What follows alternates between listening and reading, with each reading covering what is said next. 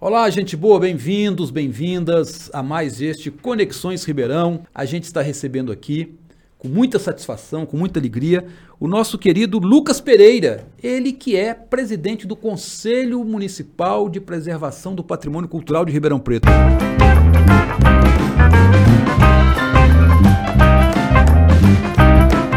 Temos muito para falar, né? Olha, tô namorando essa entrevista com você já há bastante tempo, viu, cara?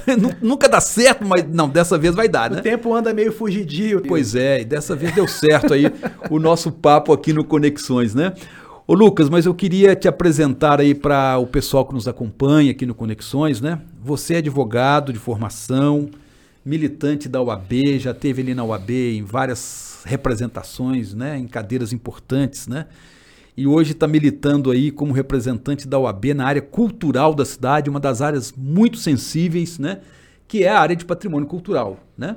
Afinal, como é que foi essa transição sua? Como é que você consegue administrar o profissional, o, o militante da OAB com essa questão também do seu envolvimento na cultura, meu caro? Ô, professor Lages, é, é muito difícil fazer essa conciliação, porque demanda tempo.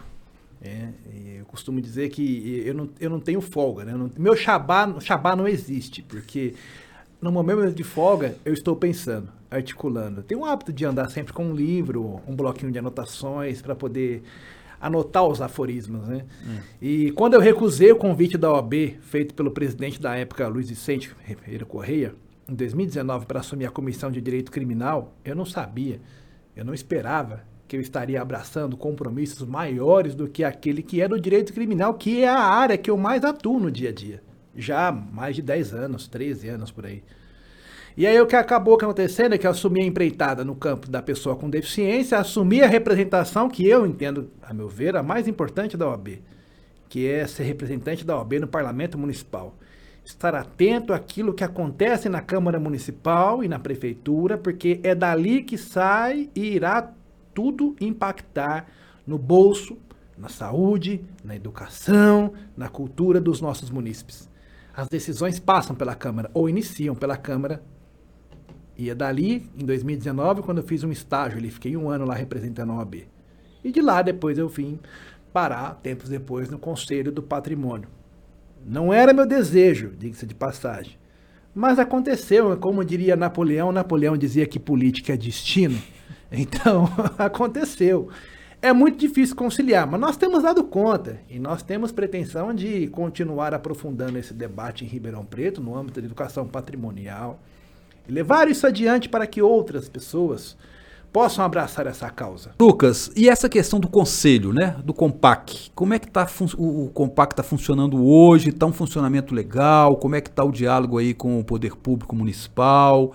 Eu tô sempre fazendo alguma coisa, eu quero fazer alguma coisa, tem que acontecer, eu não me contento com as coisas paradas. Né? Os italianos dizem que água parada é estanho, é propícia para poder ser matéria-prima de. A gente já sabe, né? Então nós temos que estar sempre movimentando. O nosso relacionamento com o poder público municipal é bom, é bom na medida do possível, é bom. É, a gente não pode esperar que eles irão acatar sempre as nossas necessidades, até porque o conselho todos os conselhos, professor, que todos os nossos telespectadores, ouvintes saibam, todos os conselhos, eles pertencem à administração pública. São órgãos da administração pública, interno e externo. Isso é um paradoxo. Por que externo? É, porque ele é externo porque ele faz o controle de políticas públicas.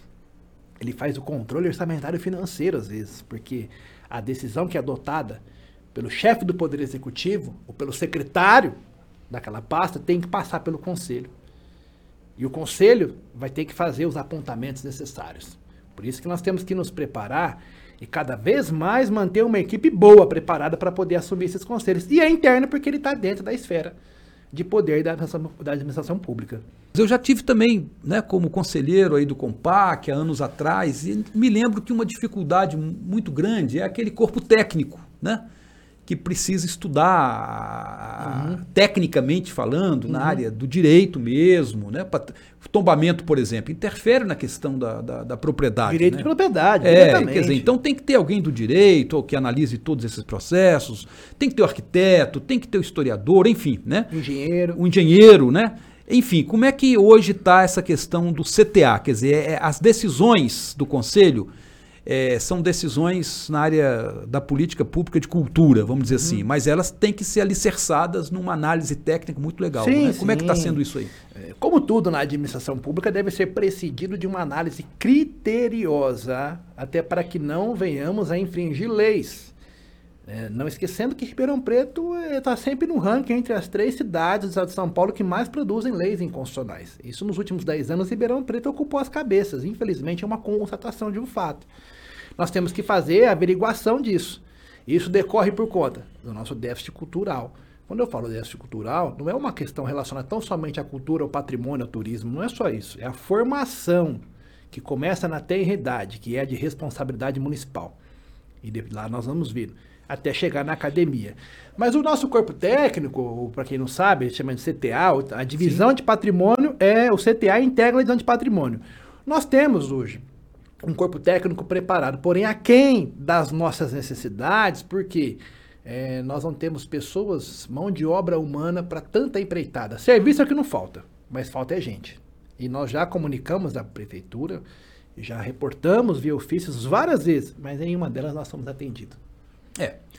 Ô Lucas, é, infelizmente assim, nem tudo que se pede, né, se atende, né? Imagina se nós conseguíssemos, é. porque com o pouco que nós temos, nós fazemos muito. É.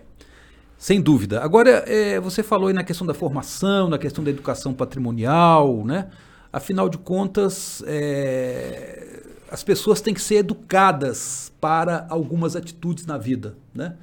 Essas, esse conhecimento, essa sensibilidade, por exemplo, em relação ao patrimônio material e imaterial, ela não aparece do nada. Então, a escola tem muito a ver com isso, né?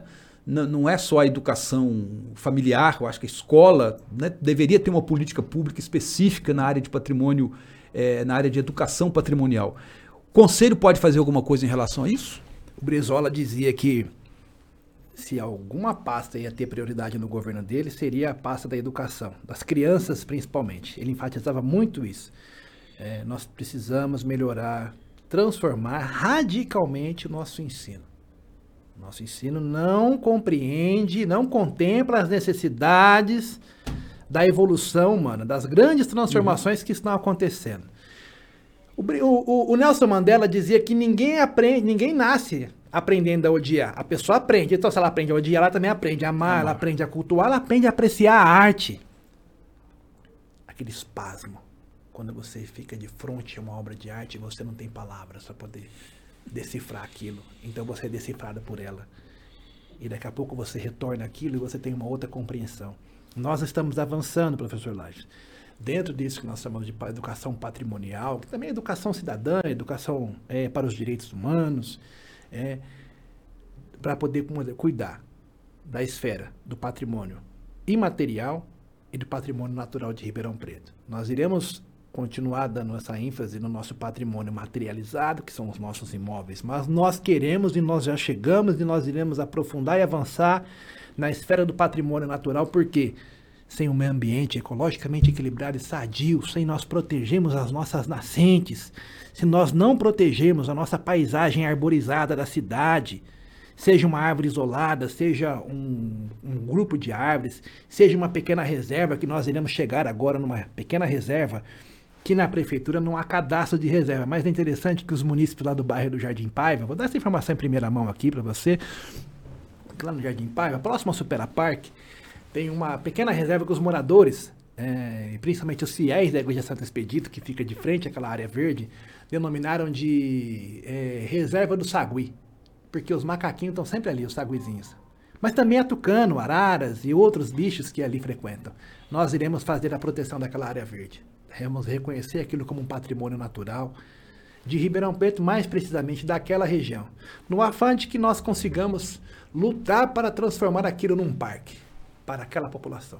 A gente estava conversando aqui pouco antes né, de iniciarmos o programa, é, a questão da, da, paisagem né, e a questão da, da, da, da paisagem natural fazer parte do COMPAC, né?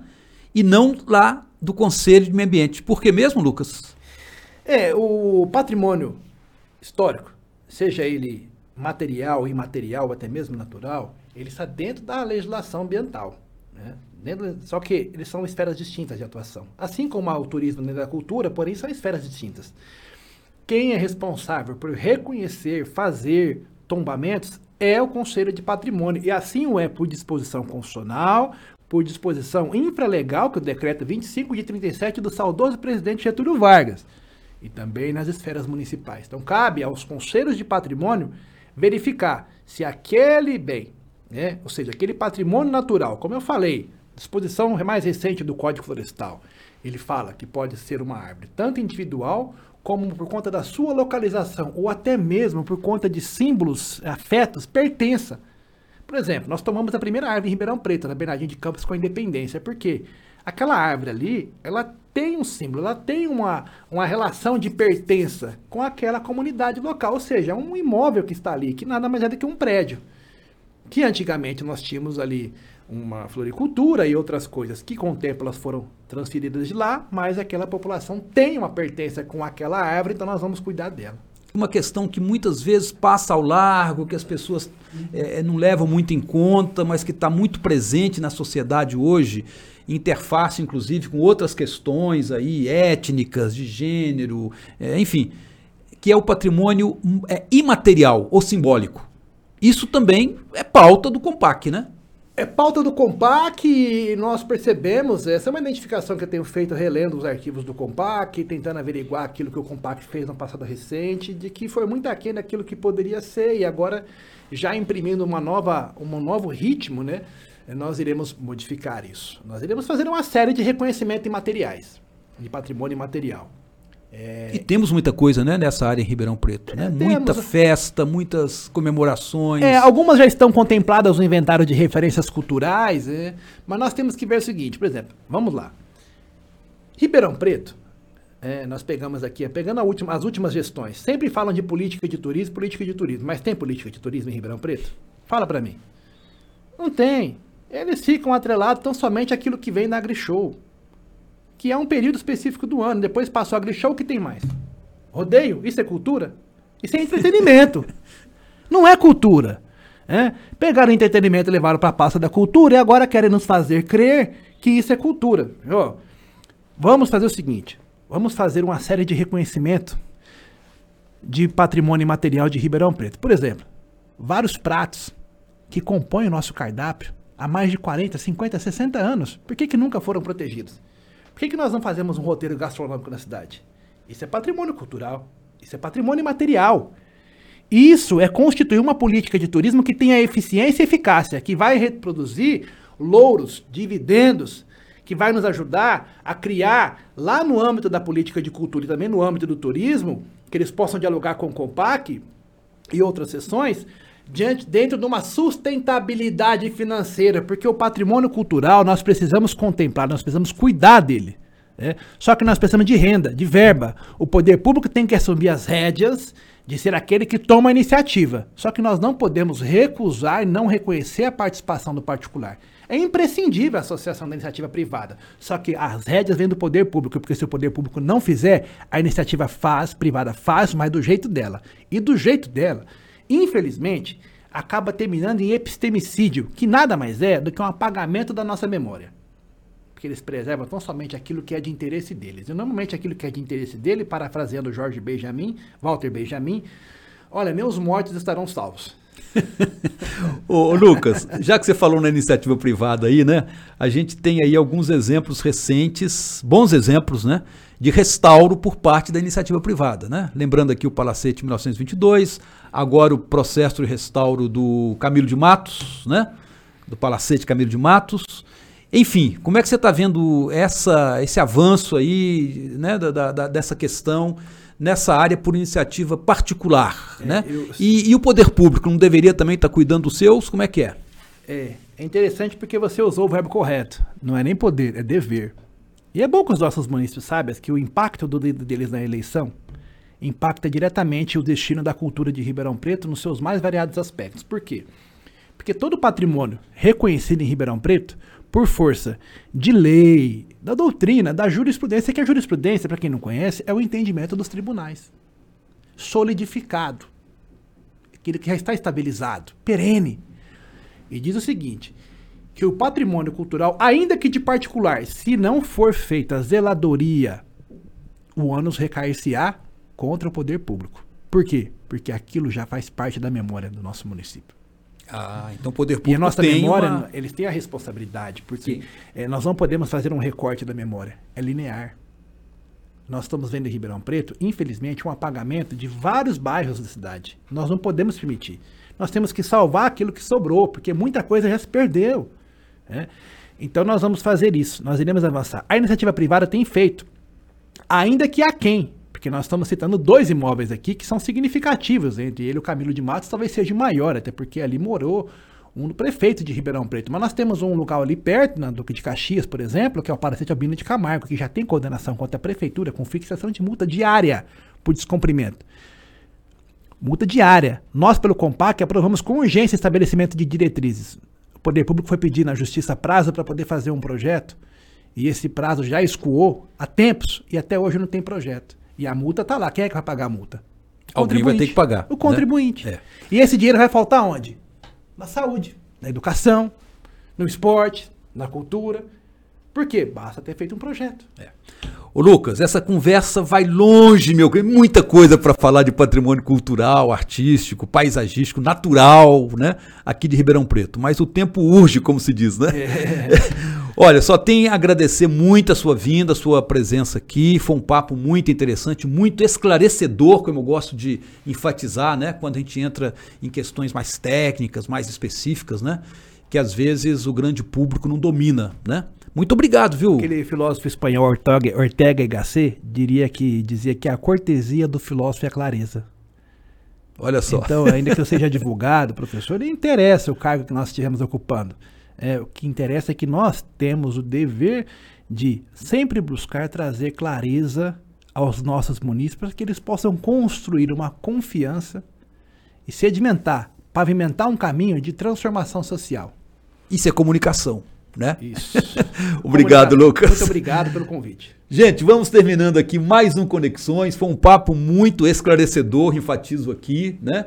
Com o nosso querido Lucas Pereira, que é o presidente do COMPAC, o nosso Conselho de Preservação do Patrimônio Cultural de Ribeirão Preto, né? É, continue nos acompanhando aqui pelas redes sociais, pelo podcast. Vai lá no nosso blog, onde você vai encontrar esta entrevista e várias outras que fizemos aqui no Conexões, né? É lá no www.professorlages.com.br. E até o próximo Conexões, Ribeirão. Beijo para todos e todas. Thank you.